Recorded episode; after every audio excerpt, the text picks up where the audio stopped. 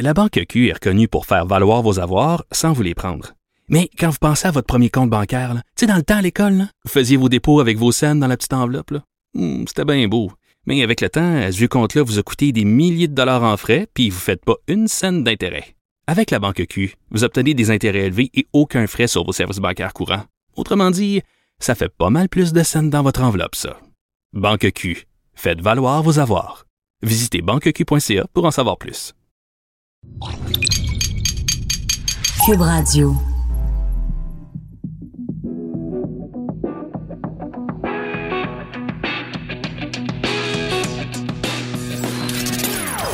Des opinions bien à elle. Sophie Durocher. Son franc-parler ne laisse personne indifférent. On n'est pas obligé d'être d'accord. Bonjour tout le monde, c'est Sophie Durocher, très contente de vous retrouver après une splendide fin de semaine. J'ai passé mon dimanche aux pommes à ramasser des galas, des Macintosh, des Empire, des Spartan. Une journée absolument magnifique et c'était tellement beau. C'était dans le coin d'Hemingford. Euh, de voir toutes ces familles québécoises avec plein de petits-enfants qui se promenaient partout. D'abord, je me suis dit, comment ça, le Québec, on, on, on fait pas d'enfants? En tout cas, je sais pas, tous les enfants du Québec se sont retrouvés dans ce verger-là en même temps. Une belle journée ensoleillée, euh, des gens qui marchent dans, dans la nature, qui partagent des moments en famille sur des tables de pique-nique. Écoutez, une journée idyllique. Alors, j'espère que vous aussi, vous avez vécu en fin de semaine des journées idylliques comme celle-là. Mais vous le savez, mon esprit critique est toujours affûté. Hein, il prend pas de congé même la fin de semaine. Et j'ai lu quelque chose en fin de semaine qui m'a fait pousser un gros ben voyons donc. Alors c'est dans le magazine Châtelaine, mais pas le Châtelaine français, le Châtelaine anglais. Et c'est, bon, je vous rappelle le contexte de, du procès Gomeshi. Donc, Jeanne Gomeshi, animateur vedette à la CBC, euh, plusieurs femmes euh, vont sur la place publique et affirment que Gomeshi les a agressées sexuellement. Donc, il y a un procès. Le procès a eu lieu en 2016. Je vous rappelle quand même que euh, Jeanne a été blanchie de toutes les accusations à son égard. Et dans ce procès, il y avait donc trois plaignantes et au cours du procès, ben ces femmes-là se sont, on s'est finalement rendu compte qu'elles avaient caché de l'information à leurs propres avocats, caché de l'information à la police et caché de l'information au juge pendant le, le procès. Le juge, à la fin, a même dit qu'elles, ces femmes-là, avaient menti.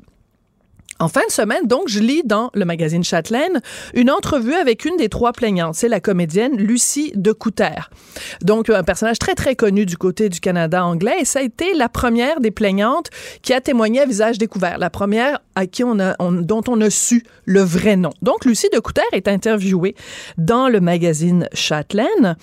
Et il y a plusieurs éléments quand même qui sont ressortis lors du procès. Comme par exemple, elle affirmait que quand il l'a agressée sexuellement, euh, Jan Gomeshi avait tenté de l'étrangler.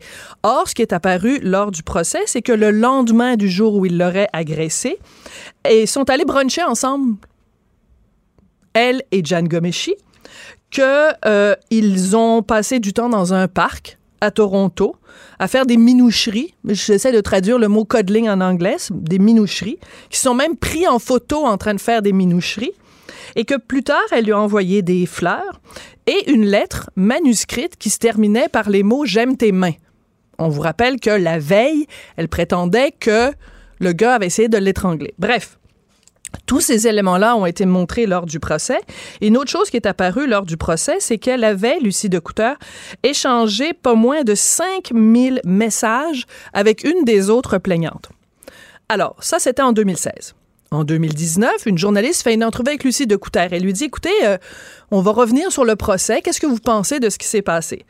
Elle dit, ben, l'affaire de la correspondance avec Gomeshi, là, la lettre que je lui ai envoyée, c'est pas parce que je voulais cacher ça à la cour, j'avais oublié. On nous prend pour des valises, mesdames et messieurs. La fille, elle poursuit un gars dont elle affirme qu'il l'a agressé sexuellement et elle a oublié que le lendemain, elle lui a envoyé une lettre. Elle pousse, mais pousse égale quand même.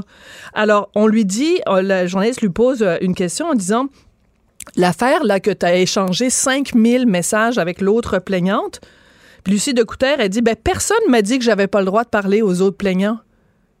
Ben, je m'excuse, mais encore une fois, on nous prend un petit peu pour des valises. Je veux dire, vous le savez, là, vous n'avez pas besoin d'avoir eu un procès personnellement. Vous le savez que quand il y a un procès de cette ampleur-là, les plaignants ne sont pas censés, communiquer entre eux, entre elles. Et dans ce cas-là, en plus, on lui a posé la question pendant le procès, avez-vous communiqué avec d'autres? Elle a dit non. Puis c'est là que l'avocat de John Gomeshi a sorti ça en disant, vous avez communiqué à 5000 reprises avec l'autre plaignante.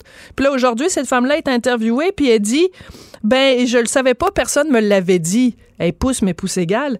Et la dernière chose concernant le fait qu'elle avait fait des minoucheries, donc avec Jan Gomeshi, le lendemain de la présumée agression, et le fait qu'elle lui a envoyé des fleurs, elle dit, personne m'avait dit à ce moment-là que c'était des détails qui allaient être importants pour le procès. Alors, c'est la troisième affaire dans cette entrevue-là qui tient pas debout. Voyons donc. Elle, elle veut nous faire croire, Lucie de Couter, trois ans après le procès, que personne lui avait dit que c'était important de mentionner soit à son avocat à elle, soit à la police, soit au juge, qu'elle avait envoyé des fleurs, qu'elle avait fait des minoucheries avec le gars qu'elle prétend l'a, abusé, abusé d'elle sexuellement. Donc, c'est trois reprises dans cette entrevue où je me prenais les cheveux en m'arrachant les cheveux en disant, ben voyons donc, ce qui est le problème avec le procès Gomeshi, c'est que beaucoup de féministes, encore aujourd'hui, se servent de ce procès-là. Donc, je vous rappelle que Gomeshi a été blanchi des accusations, se servent de ce procès-là pour dire, ah, vous voyez comment la justice traite les femmes. Il y a un double standard. Les femmes, il y a des contre-interrogatoires très sévères.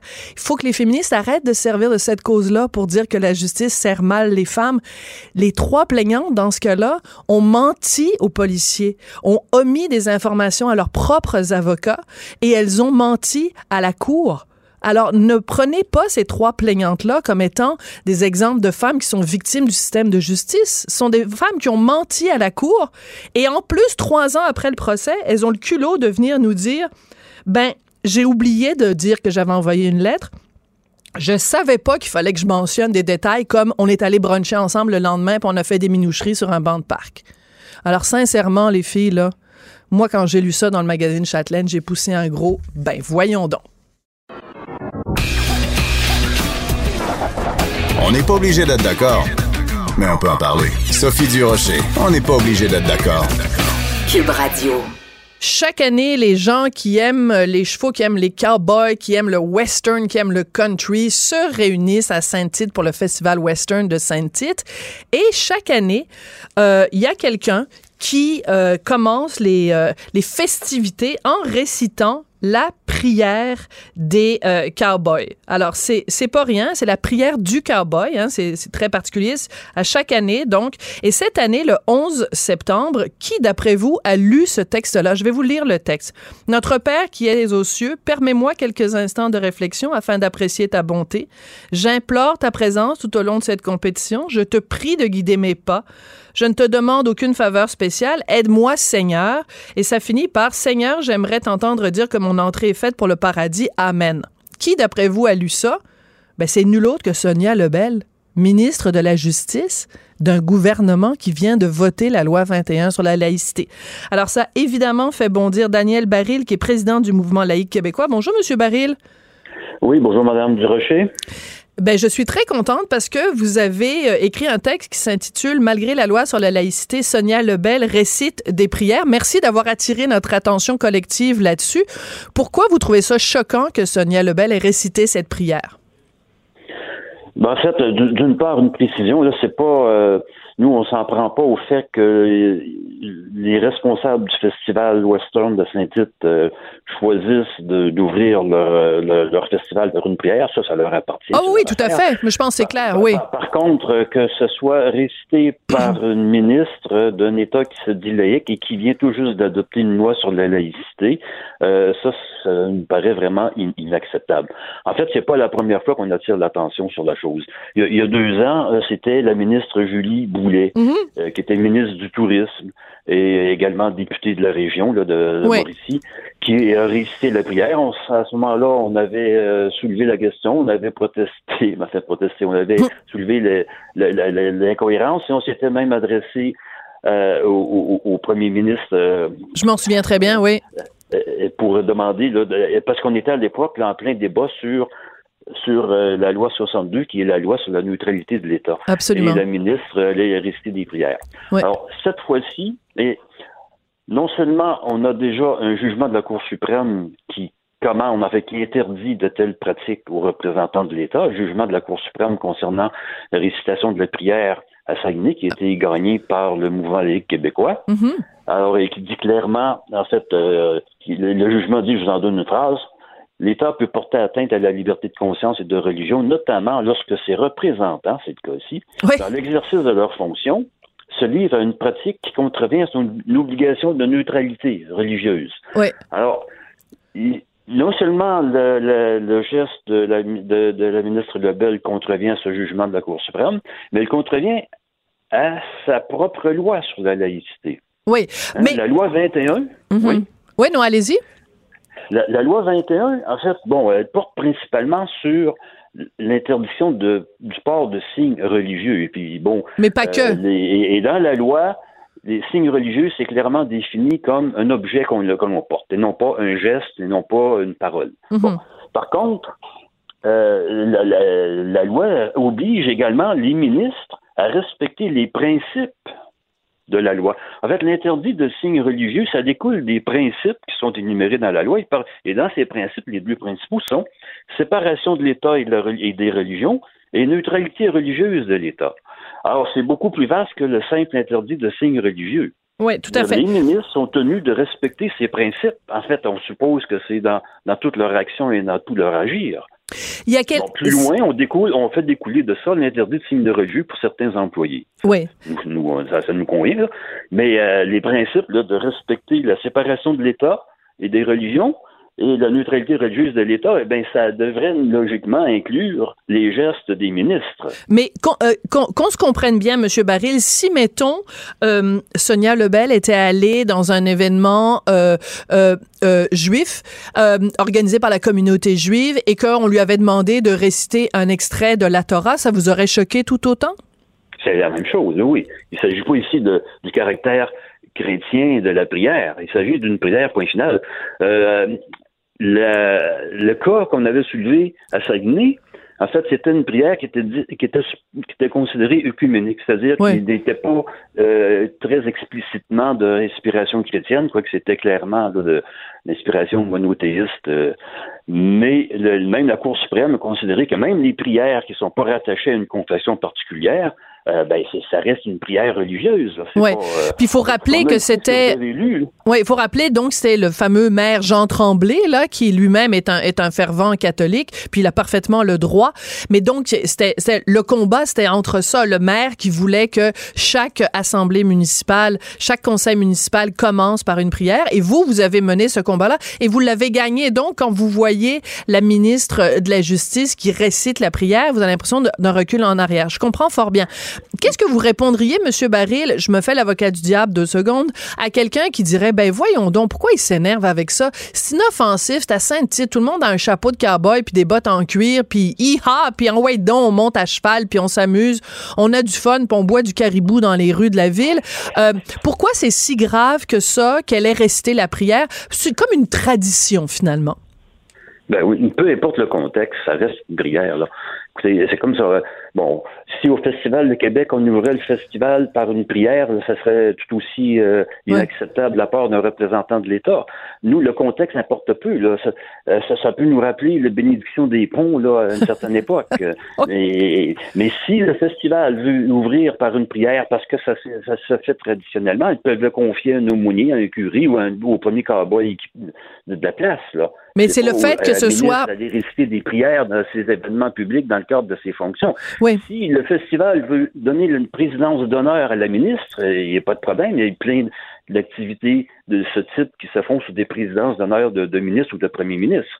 Mais là, là, on leur demande pas nécessairement de réciter une prière. S'ils Ouais. veulent ajouter ça à leur protocole, euh, qu'ils en confient au président euh, en titre là, de, du festival ou, euh, ou à un représentant religieux. Ouais. c'est ça la logique.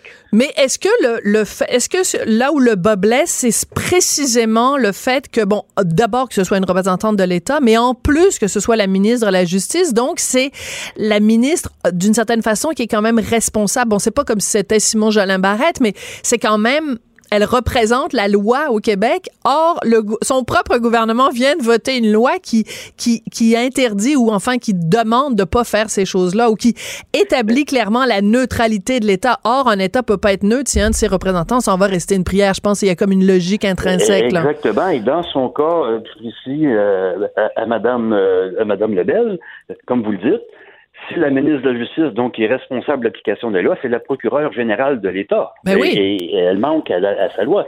Il y, a, beaucoup de lacunes dans, dans, la loi 21 sur la neutralité religieuse. Mais dans ce cas-ci, son geste n'est pas lié à une lacune de la loi.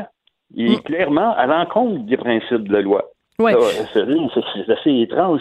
Et en fait, ça nous paraît même euh, un accroc plus important à la laïcité que les questions autour des crucifix, parce que dans ce cas-ci, la ministre a posé un geste religieux. Hein? Mm-hmm. Euh, euh, les, bon, le crucifix à l'Assemblée nationale, ça a été retiré, on est avec raison, et même la ministre Lebel les a fait retirer des palais de justice. Oui. Mais elle-même s'adonne à une activité religieuse. Donc, l'accro est encore plus fort dans ce cas-ci que les crucifix qui ont été euh, accrochés dans les institutions publiques à une autre époque. Oui. Et, ce qui est intéressant? normal de les retirer. Alors, si on les retire, ben, la ministre, elle, les a retirés au nom de la neutralité religieuse. Oui, c'est ça qui est bizarre. Mais, mais c'est ça qui est bizarre. Et en plus, euh, et c'est ce que vous faites remarquer dans le texte que vous avez écrit euh, en fin de semaine, elle, elle s'en est vantée sur sa page Facebook. Même pas sa page Facebook perso, mais sa page Facebook officielle de ouais, je suis la ministre de la Justice, donc la procureure générale au Québec. Elle a dit c'est un honneur d'avoir fait la lecture de la traditionnelle prière du cowboy ce soir au Festival Western de Saint-Tite. Euh, une fois que vous avez écrit cette lettre-là, avez-vous une réaction de la part euh, de, de Madame Lebel? Euh, pas, pas, pas, encore. Là. Non. En fait, la, lettre est publiée dans les journaux. On n'a pas adressé directement euh, Madame Lebel, c'est sûr que ça s'est rendu parce que ça a été publié dans, dans, dans, sa région. Oui. Euh, mais euh, bon, euh, je pense que la question devra lui être posée là, par, par les journalistes qui vont la croiser. quelle est la signification réelle de votre loi sur la laïcité si vous êtes donné à des activités religieuses vous-même dans le cadre de vos, de vos fonctions? Oui, et en même temps, moi je trouve, Monsieur Baril, que ça pose toute la problématique de.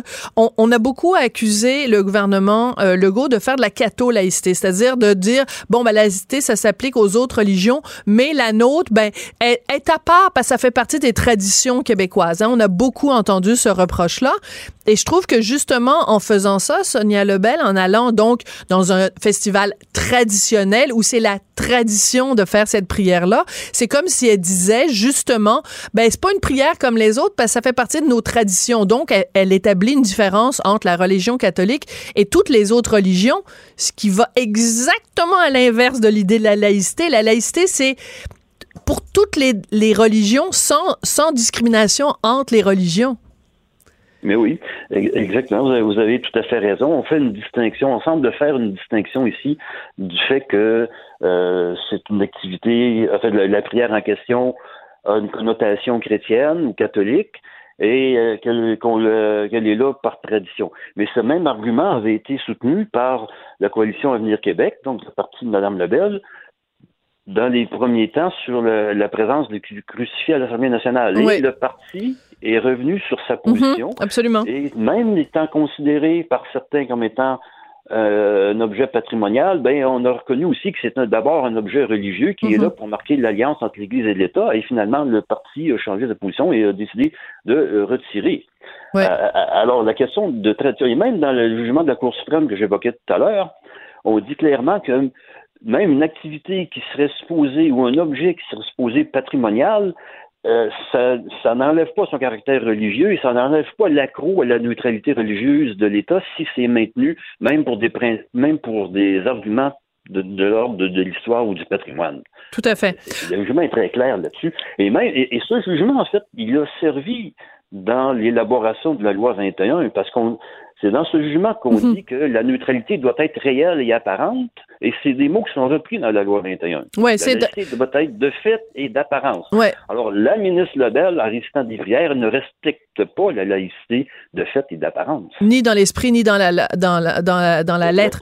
Tout à fait. Bon, ben écoutez, ça va être très intéressant à suivre. Merci d'avoir attiré notre attention sur ça, parce qu'en effet, euh, ben, dans le cas de Julie Boulet, je me souviens très bien, on s'en était parlé d'ailleurs euh, à ce moment-là, c'était en octobre 2017, euh, mais on peut pas dire vraiment que euh, le gouvernement de Julie Boulet avait venait de passer une loi sur la laïcité. Donc déjà c'était problématique à l'époque, mais a fortiori maintenant, juste après avoir voté une loi sur la laïcité, elle est restée une prière. J'avoue que quand même elle est assez forte de café celle-là. Donc euh, merci d'avoir attiré notre attention là-dessus. Puis on a très hâte de voir euh, les journalistes, nos vaillants journalistes, aller poser la question à Sonia Lebel.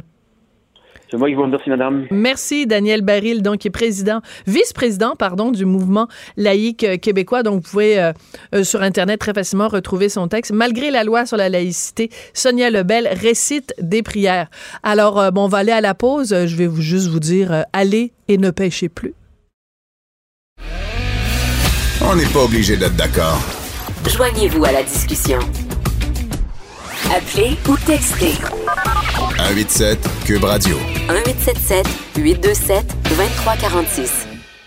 Alors vendredi, donc, euh, une marche euh, qui a rassemblé des centaines de milliers de gens à Montréal, des milliers de gens également à Québec et un petit peu partout à travers euh, la province. Et je vous avoue que, bon, évidemment, c'est un mouvement salué, bien sûr, mobilisation citoyenne et tout ça, mais il y a toujours aussi ce petit côté de on pointe du doigt les gens qui sont pas allés marcher ou les gens qui ont des, bémols face à cette, ce rassemblement, cette mobilisation. Et je trouve assez courageux puis euh, j'oserais même dire, euh, je trouve qu'il y a des couilles. Oui, je vais le dire en ondes. quand quelqu'un écrit dans un journal, je ne suis pas allé marcher. Je me suis dit, hey boy, la personne qui écrit ça va se faire lancer des roches. Il s'appelle François Bourg, il est chroniqueur au soleil. Bonjour François. Bonjour Sophie. Je trouve que vous avez des couilles, François, d'écrire ça dans le journal. Je ne suis pas allé marcher. Euh, avez-vous été lapidé, cloué au pilori? Avez-vous reçu des courriels haineux? Comment ça se passe, votre vie, depuis que vous avez écrit ce texte-là? Euh, honnêtement, je, je me souviens pas avoir reçu autant de courriels de lecteurs sur un texte que pour celui-là. Euh, Positif, négatif, les deux? Euh, je vous dirais, je sais pas, 90% des gens qui qui m'ont semblé être assez d'accord ou partager ah, ben, des, formidable. que j'avais. Mais remarquez, ce texte-là était pas une charge contre personne. Hein. Pas une charge, surtout pas une charge contre les gens qui sont allés marcher. C'est tout à fait légitime d'aller marcher. Puis d'un côté, on peut se réjouir que des jeunes ne soient pas euh, indifférents à, ce mhm. qui se passe sur leur planète, puis se mobilisent et envie de parler. Moi, j'admire ça. Mais il y a quand même un certain nombre de choses qui m'agaçaient dans cette euh, manif-là. Puis, bon, et j'ai partagé mes, mes, doutes, mes questions, mes, réflexions, etc. Allons-y. Allongez-vous sur le divan, là, et confessez, expliquez à, docteur, euh, docteur Durocher, là, pourquoi vous avez euh, des bémols par rapport au fait d'aller marcher. En fait, mes bémols, c'est pas par rapport au fait d'aller marcher. C'est une réflexion qui était assez personnelle. Je vous dirais, j'ai pas fait une charge en disant il ne fallait pas aller marcher ou. Non, non, on est d'accord. Aller marcher, c'est pas ça. Mais moi, le côté vedettariat des choses m'agace. Et c'est pas particulier à cette manif-là, mais quand on porte au nu, on élève tout à coup, et dans ce cas-ci, c'était une jeune fille là, qui, qui était un peu l'élément déclencheur. Bon, euh, j'enlève pas ses mérites. Euh, elle aussi accroît sa cause et puis elle exprime. C'est parfait, j'ai rien contre ça, mais moi, ça m'agace. Puis je j'ai pas tellement envie de, de, suivre la parade dans ce temps-là. Hmm. Euh, de la même façon que dans d'autres cas, pour toutes sortes d'autres bonnes causes, euh, moi, je, moi comme comme personne, euh, je, je me reconnais pas beaucoup là-dedans. J'ai pas besoin d'aller suivre un, un, gourou quelconque pour pour bouger, pour faire ceci ou pour faire cela. je je m'informe autrement et puis je, je, réagis pas beaucoup à ça. J'ai partagé vraiment des, hmm. des, des perceptions assez assez personnelles et j'ai aussi observé il y a des choses qui sont agaçantes là-dedans. Il y a beaucoup de politiciens qui sont allés dans la parade et puis mm.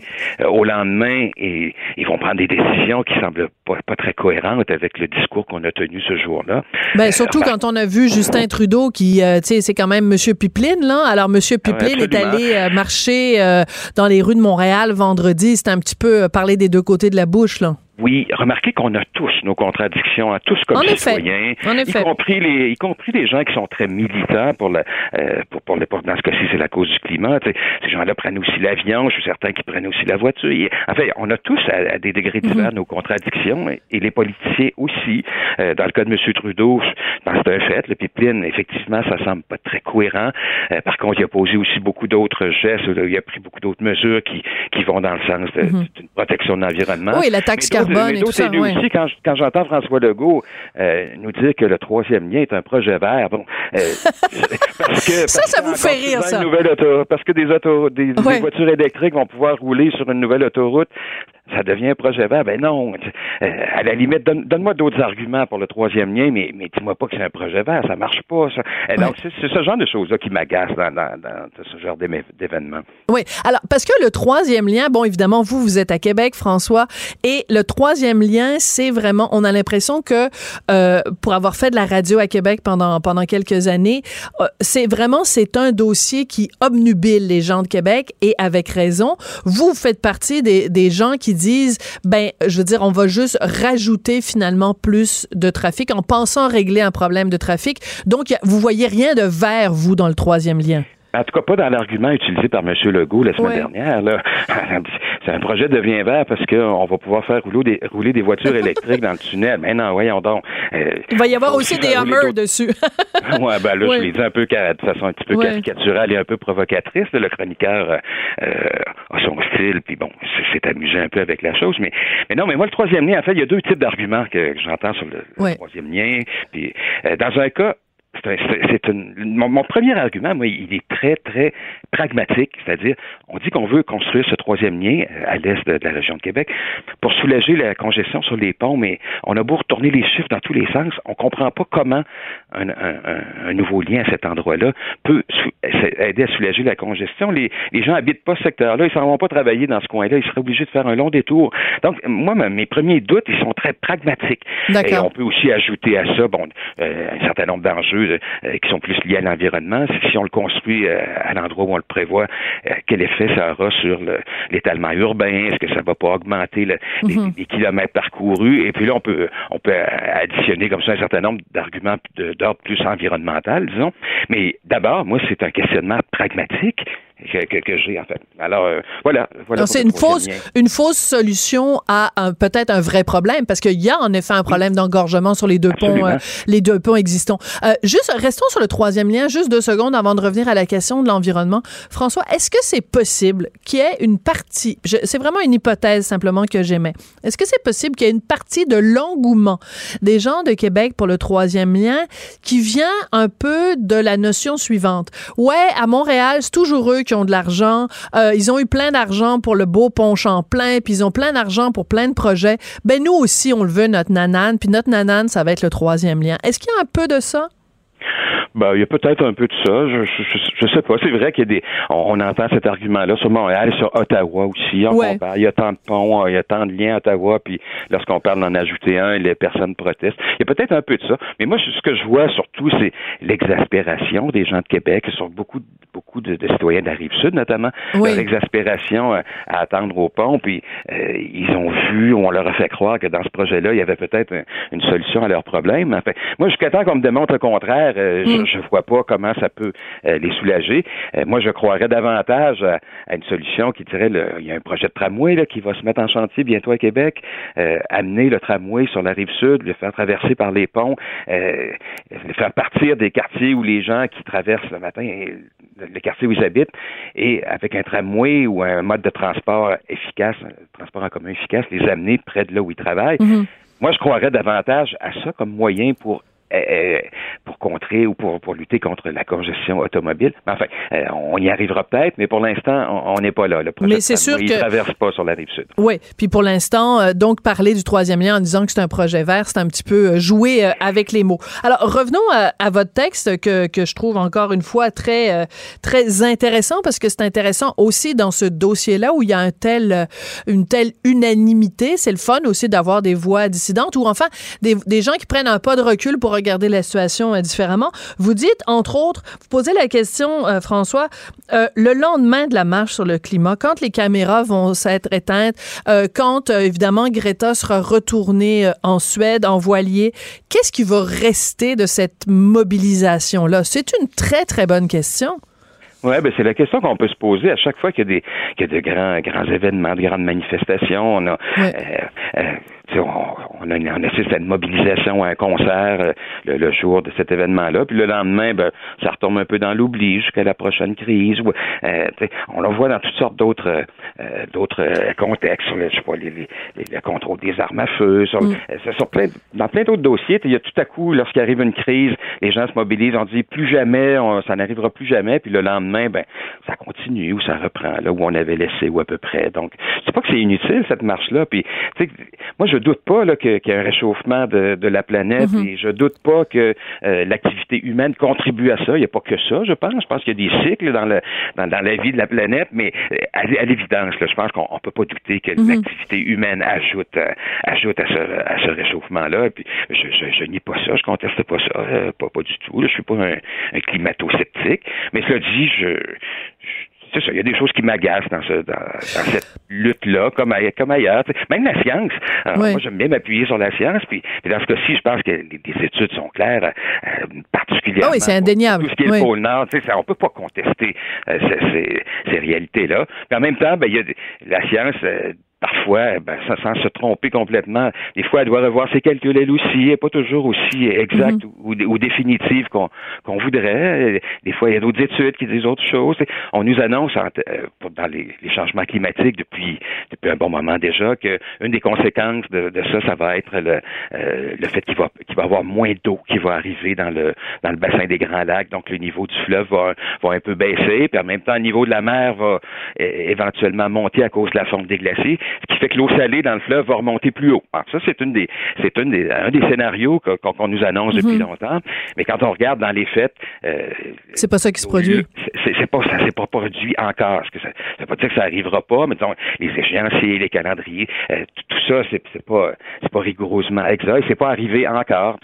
Mais, mais, mais si on revient, si on revient à votre texte et vous dites, vous avez reçu donc, euh, vous aviez jamais reçu autant de courriels et 90% étaient des gens allaient dans le même sens que vous. Est-ce que des gens qui ont des questions, qui oui, qui se posent des questions, c'est ça. qui ont des doutes, puis qui sont agacés, qui sont légitimes aussi, hein. C'est des questions tout à fait légitimes, puis euh, on a le droit de les poser ces questions-là sans se faire traiter de, de climato-sceptique euh, de l'autre côté.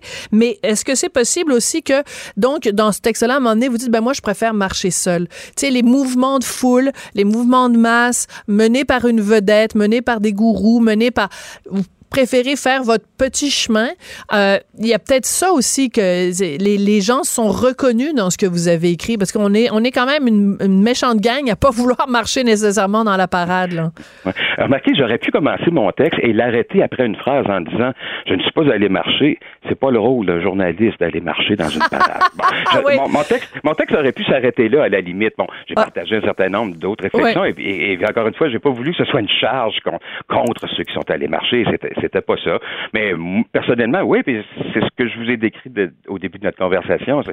C'est des réflexions plutôt personnelles ou des doutes plutôt personnels. Je vois que ça rejoint euh, des préoccupations de d'autres, mais ben, effectivement, moi, je préfère aller. Euh, si je veux marcher, je ne vais pas aller dans un club de marche, moi, pour pour marcher en se tenant par la main, euh, tout tous en même temps, au même pas, à la même vitesse. C'est pas ça. Des fois, je marche vite.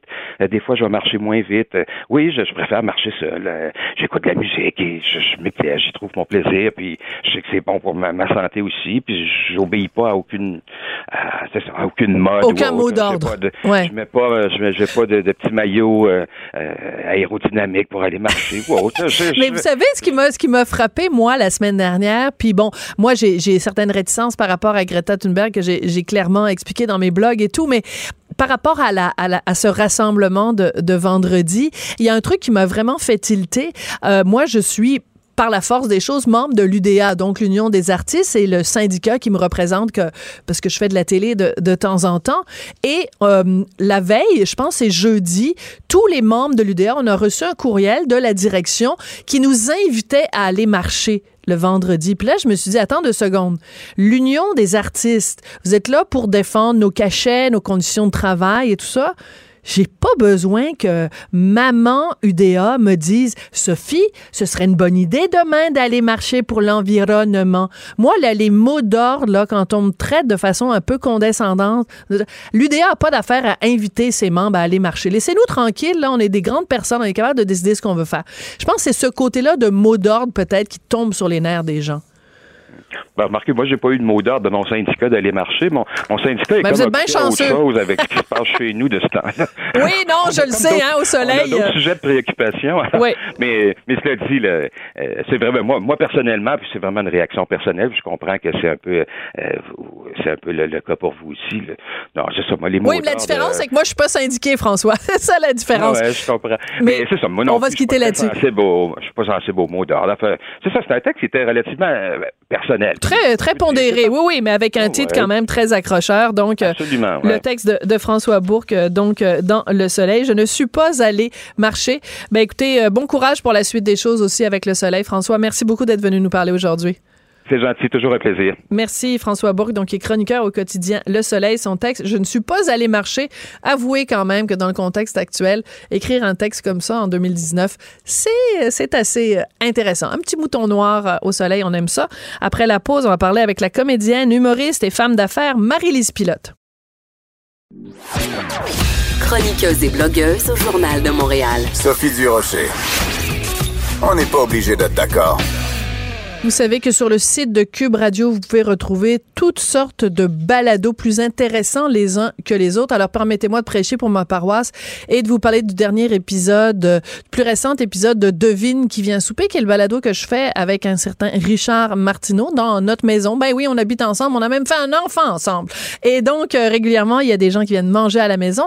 On enregistre la conversation et ça donne des résultats vraiment intéressants. Donc le plus récent, c'est euh, lorsque Marina Orsini et Chloé Sainte-Marie sont venues manger à la maison. Et à un moment donné, Chlo- euh, Marina Orsini nous a raconté euh, les premiers tournages avec euh, pour Lance et Compte.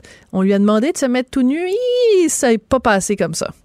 Jean-Claude Laure, la première fois qu'on a tourné ensemble dans L'ancien compte, tu sais, veux, veux pas, Jean-Claude, les films qu'il a fait, euh, c'était des films assez Oui. libres et ouverts. oui, Il y avait oui. la réputation de Ah ça, Jean-Claude, d'avoir cette De- de ouverture. mettre- de mettre des filles Bien sûr. De puis- il aime la femme. Oui. Puis, tu sais, euh, Célèbre la femme. Puis il a jamais été déplacé. Non. Jamais. J'ai jamais vu Jean-Claude, j'ai jamais vécu, ni tous ceux avec qui j'ai travaillé, moi, j'ai jamais vécu ça. Mais je me souviens que dans la première année, on avait une scène de lit, Marc Messier et moi, qui devenait mon amoureux, Suzy et Marc Gagnon. Oui. Puis c'était écrit qu'on était dans notre lit, puis qu'on venait de faire l'amour, puis là, on se parlait, tu sais. Mais Jean-Claude voulait que je sois nu sein à l'écran. Mais j'ai fait non. Je me mets pas les seins nus à l'écran. Il était pas de bonne humeur. Écoute, il m'a boudé, on s'est chicané. J'avais 16 17 ans, là. Hey, on s'est chicané. Il m'a boudé pendant quatre jours, je pense, qu'il m'a, m'a, pas adressé la parole parce qu'il était comme ça avant Jean-Claude. Alors euh, voilà la fois où Marina Orsini a refusé et c'est très intéressant parce qu'elle a refusé au tout tout tout début de sa carrière et ça a quand même marqué aussi le reste de sa carrière. Donc c'est drôlement intéressant. Alors vous allez retrouver ce balado sur le site de Cube Radio dans la section balado sous euh, l'onglet devine qui vient souper. Alors on va parler euh, de filles mais dans un autre registre. Euh, on va parler avec Marie-Lise Pilote que vous connaissez bien sûr comme humoriste, comme comédienne mais aussi comme femme d'affaires. Ça fait dix ans qu'elle est maintenant à la tête de cette ligne de vêtements euh, et d'accessoires pour les filles. Ça s'appelle Pilote et filles. Bonjour Marie-Lise. Bonjour Sophie. Comment vas-tu? Ah, ça va bien. Écoute. ça, ça, ça, ça, ça va très bien. Moi, la vie est belle. Puis, euh, puis comme tu le disais, ben là, j'ai presque terminé ma, ma tournée euh, Femmes en Action pour euh, fêter notre dixième anniversaire. Et il reste seulement Trois-Rivières jeudi.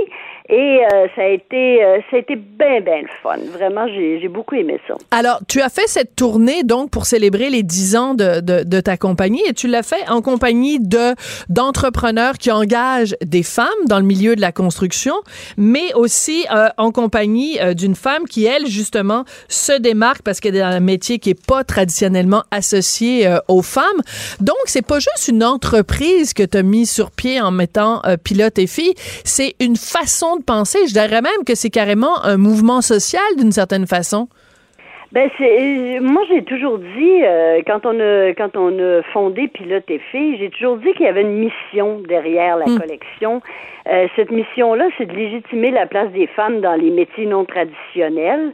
euh, parce que euh, en faisant des vêtements conçus exprès, des vêtements et des chaussures euh, conçus exprès pour les femmes, ben ça fait en sorte que les femmes se sentent belles et bien dans leur peau Mm. et euh, ça leur donne plus d'assurance. Puis de l'assurance, ben, on a besoin quand on travaille dans un métier traditionnellement masculin. Alors la mission, c'est vraiment de euh, euh, de dire aux femmes qu'il y a euh, que, que nous, euh, chez Pilote et Filles, on pense à elles, on croit à elles aussi dans ces, euh, pour exercer ces métiers-là. Alors euh, oui, il y, a, il y a vraiment une mission. Puis euh, dans la tournée, ben euh, moi, je, je, je fais toujours une petite euh, une animation, si Ouais. on veut, de d'une heure environ. Euh, puis euh, je parle tu sais, du côté technique de nos vêtements parce que c'est vraiment des vêtements euh, tu sais nos bottes de travail sont approuvées CSA sont euh, alors il y a un côté technique C'est pas juste cute, là. Ah non, non, c'est pas juste cute. C'est que je tenais à expliquer ce côté-là, justement, pour que les femmes choisissent euh, leur- la bonne paire de bottes pour euh, l'exercice de leur travail, euh, parce qu'on a, on a plusieurs générations de bottes. Et, euh, et en même temps, bon, ben, je faisais ça, j'a- j'animais, je, je présente un peu nos vêtements et je recevais toujours, comme tu disais, un, un entrepreneur de la région où j'étais, euh, où je suis, pour euh, parler de, euh, de la mixité en emploi. Euh, tous les entrepreneurs que j'ai reçus, c'était autant des femmes que des hommes. euh, qui, qui parlaient vraiment de, de la place des femmes dans ces milieux-là et une femme inspirante parce que vois-tu, on a besoin de modèles pour, euh, les, les- les femmes. On a besoin de modèles de femmes qui, euh, qui sont heureuses dans le métier qu'elles exercent, puis euh, de dire aussi que qu'elles ont réussi à prendre leur place. C'est pas toujours facile, Non. mais euh, il y en a qui réussissent. Mais en même temps, vu qu'on fête les 10 ans justement de, de Pilote et Filles, toi, tu as vu les choses évoluer. Euh, Est-ce que euh, ça a évolué aussi vite que toi, tu l'aurais souhaité? Est-ce que 10 ans plus tard, quand tu regardes en arrière, tu dis, ouais, OK, les filles, ça y est, on a vraiment investi là, plein de milieux où les femmes étaient euh, minoritaires ou même euh, inexistantes?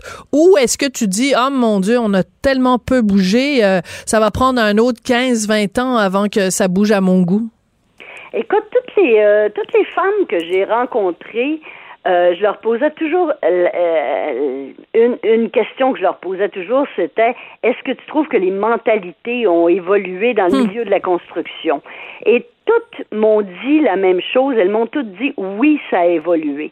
Euh, on sent que les généra la génération, euh, les, les plus jeunes, ont beaucoup plus d'ouverture à, à, à travailler avec des femmes. On sent que la mental, les mentalités évoluent. Par contre, euh, pour, pour, ce qui est de l'emploi des femmes et de la rétention euh, Ah, d'emploi dans ce dans ce milieu-là, on a énormément de travail à faire. Écoute, euh, sur euh, tu sais, il y a environ 300 professions où euh, il y a 250 professions là-dedans, euh, métiers et professions, qui sont encore majoritairement masculines. Les femmes ont toujours tendance à, à se diriger vers les mêmes métiers qui sont euh, euh, le secrétariat, les soins de la santé, euh, euh, les, prendre soin d'eux. Hein? Les Ben, femmes, on est bonnes pour prendre soin d'eux. les métiers de service, comme Oui. on dit. Alors, euh, c'est pour ça que, tu sais, quand, quand je fais ma tournée, euh, euh, je, je parle dans, dans le cas aux filles qui sont là, puis je leur dis, ouvrez les horizons de vos filles, dites-leur qu'il y a des métiers qui sont intéressants pour elles, et avec toute la pénurie d'emploi qu'on a sûr. en ce moment au Québec, écoute, il y a de la place. Puis c'est des emplois payants. des- C'est des emplois payants, hein, Marie-Lise? tout- tous les métiers traditionnellement masculins sont tous plus payants que ceux traditionnellement féminins. Alors, euh, c'est pour ça qu'il faut, euh, il faut ouvrir ses horizons et, euh, comme je le dis toujours, explorer. Dites à vos filles d'explorer parce que il y a des métiers là-dedans qui, qui peuvent être passionnants. Moi, j'ai rencontré, écoute, la semaine dernière, j'ai Oui. rencontré une certaine Joanne qui, euh, qui est camionneuse et qui conduit des trains routiers. Ah, Ils sont wow. cinq, cinq femmes au Canada à conduire des trains Hum. routiers. Puis, euh, cette fille-là, écoute, euh, elle tripe sur son camion. euh. Ah ouais. C'est une- Un vrai troqueux, mais troqueuse. Et c'est- drôle parce que, tu sais, la majorité des filles que je rencontre euh, me disent, ben, ils nous disent merci à piloter filles. Ouais. Écoute, c'est- des fois, c'en est émouvant. Euh, des filles qui, Hmm. qui nous disent, euh, euh, tu sais, on fait un métier masculin, mais on veut rester des, des, des filles, on veut rester nous-mêmes, tu sais. Alors, merci de faire en sorte qu'on qu'on qu'on qu'on est bien habillé puis qu'on n'a pas l'air de la chienne à Jacques. Mais tu dis ça parce que bon, c'est évidemment pour les métiers euh, non traditionnellement féminins, donc des métiers traditionnellement masculins. Mais en même temps, vos, vos les, les vêtements, les accessoires, on peut utiliser aussi pour, tu sais, Monsieur et Madame tout le monde. euh, je veux dire, Madame tout le monde en fait. Pas dans- Monsieur, oui, pas Monsieur. Non, on veut pas les Monsieur. À moins que vous vouliez des bas de la construction pour les filles. Non, mais ce que je veux dire, c'est que dans la vie de tous les jours, moi, je sais que, par exemple, quand je faisais du jardinage, je jardinais avec des, des, des gants euh, pilote et filles. Puis moi, j'a- j'adore bricoler. Tu sais, j'ai comme j'ai toujours eu un petit atelier où je bricole des patentes. Mais tu sais, il faut que je protège mes yeux. Fait que j'ai toujours eu les petites lunettes de protection de pilote et filles. Fait que c'est pas juste dans des métiers, c'est aussi dans notre vie de tous les jours qu'on peut utiliser ces produits-là. Ben exactement. Euh, euh, tu sais, les Québécoises, là, on est, euh, on est des femmes qui, euh, qui mettons la, la main à la pâte. hein. On est des Ouais. bricoleuses, on est des, euh, euh, des filles qui vont à la pêche, à la chasse. On rénove. euh, écoute, Ouais. on a habillé, on a habillé et chaussé 550 000 femmes en, Wow! temps. Alors, euh, c'est sûr que c'est pas seulement des femmes de la construction. On a des femmes de. Écoute, euh, hier à Québec, j'avais euh, des retraités. euh, j'avais cinq, six retraités. Euh, puis et c'est toutes des femmes qui bricolent, qui vont au chalet ensemble, qui vont à la pêche. Là, ils étaient venus se chercher des gants. Euh, Il y en a qui sont partis avec des vestes, avec euh, plein de trucs. Alors euh, oui, ça répond aux besoins des femmes euh, actives, là, des femmes qui, qui bricolent, puis euh, euh, qui travaillent. et même à des endroits où on, on se douterait pas, mes lunettes de sécurité, euh, j'ai déjà eu une infirmière qui me dit, moi, je Hein? les porte à la salle d'opération. Hein? Euh, parce qu'elles déforment pas puis elles tiennent dans le dans notre visage là, contrairement à celles des hommes qui sont trop larges. Alors euh, des fois, euh, je fais le saut là, de savoir où se retrouvent euh, nos vêtements puis euh, nos chaussures. Euh, toi, tu as réussi à te réinventer. C'est-à-dire que, euh, bon, humoriste, comédienne, mais ce côté-là, femme d'affaires, ce côté-là, tu sais, euh, de, de, de, de, de, vendre des, affaires qui portent ton nom, ça permet aussi, quand il y a moins de, de contrats, d'avoir une autre porte de sortie. Il faut se le dire, c'est ça aussi, là, on vit, euh, quand, quand on est comédien, humoriste, euh, ben, ça prend aussi des fois des, des plans B. Est-ce que Pilote et Fille, c'était au début juste censé être un plan B? Est-ce qu'aujourd'hui, tu vis plus de ça que de, de tes autres métiers? Ça, ça, ça s'équilibre comment? Euh, ça n'a jamais été un plan B pour moi. D'accord. Euh, dès le départ, ça a été un plan A. OK, c'est bon. Dans le sens que, euh, dans le sens que. Mais c'était pas euh, insultant hein, quand je disais plan B, Marie-Lise. C'est ah, simplement non, de non, dire. Non, non, non, non, là, je- OK, je- juste que ce soit clair. OK. Oui, non, non, je dis ça parce que euh, moi, à l'époque, euh, bon, euh, tu sais, j'ai animé ma maison Rona Bien pendant sûr. des années. Je me suis cherché du linge. Un jour, les frères Bernadette, qui sont encore mes associés dans la business, euh, m'ont apporté une paire de bottes roses, puis euh, ils voulaient faire quelque chose avec moi. Ils arrêtaient pas de me dire ça. J'ai dit pourquoi qu'on partirait pas une collection de vêtements et chaussures? Il y a Hmm. Rien pour les femmes. Et ils ont dit oui, puis on a parti ça ensemble alors que j'étais encore très active dans mon métier. Je comprends. Je te dirais que je te dirais que c'est par la suite. euh, à- après que j'ai fait une ma dernière tournée de, de spectacle que j'ai fait il y a 5-6 ans, euh, j'ai réalisé euh, j'avais besoin de boucler la boucle. J'avais besoin d'aller voir si j'avais encore quelque chose à faire en humour. Je suis allée voir. Euh, je suis contente de l'avoir fait parce que ce dernier show-là, c'est Dominique euh, Lévesque qui a fait ma Ah. mise en scène. Puis, euh, Bien sûr, on pense à Dominique. c'était vraiment boucler la boucle pour Hmm. moi. Et après la tournée, j'ai fait OK. J'ai euh, j'ai fait ce que j'avais à faire là-dedans. Euh, j'ai eu beaucoup de plaisir à faire rire les gens, Euh, mais je suis rendue ailleurs dans ma vie. Alors c'est moi qui ai pris cette décision-là. Par contre, je dis pas que j'ai pas eu un deuil à faire. Euh, j'ai eu un deuil à faire de ce métier-là, mais à un moment donné, j'ai réalisé que c'était vraiment ma décision, que je euh, que, que j'étais rendue ailleurs, puis que quand je travaillais sur des trucs de pilote et fille, euh, j'étais toute motivée. Quand je revenais à Montréal, puis euh, euh, que je retombais dans là-dedans, ben je- là je me disais non, j'ai j'ai il faut que j'accepte où je suis rendue. Et pilote et fille aujourd'hui me ben ça fait Ça te fait comble? un très bon bout de temps que c'est mon gagne-pain. Écoute, je vis très bien avec pilote et fille. Euh, puis je fais plein d'autres choses en même temps. Je fais de la mise en scène, euh, euh, je fais plein de trucs. Je, je suis assez heureuse. Ben, écoute, c'est comme ça que l'entrevue a commencé, puis c'est comme ça qu'elle se finit. Donc, c'est entre deux phrases où tu nous dis que tu es heureuse, on, on, on pense que ça, ça doit être vrai. Hein? Ça doit être vrai si Ben, tu nous le dis. J'imagine que oui. Mais euh, ben écoute, Marie-Lise, ça a été vraiment un plaisir de te parler. Puis au nom des cent- 550 000 femmes à qui tu as donné l'occasion de, de faire des choses traditionnellement masculines, mais de le faire euh, en, en gardant notre féminité, ben écoute, euh, c'est absolument génial. Félicitations pour les 10 ans de, de Pilote et Filles. Merci beaucoup, Marie-Lise. C'est comme ça que se termine l'émission aujourd'hui. Merci à Samuel Boulay-Grimard à la mise en onde, à Hugo Veilleux à la recherche. Il y a Geneviève Peterson qui vous accompagne à compter de 13 heures. Puis moi, je vous retrouve euh, demain pour mettre du punch dans votre heure de lunch. À demain. Pour écouter cette émission, rendez-vous sur cube.radio ou téléchargez notre application sur le Apple Store ou Google Play.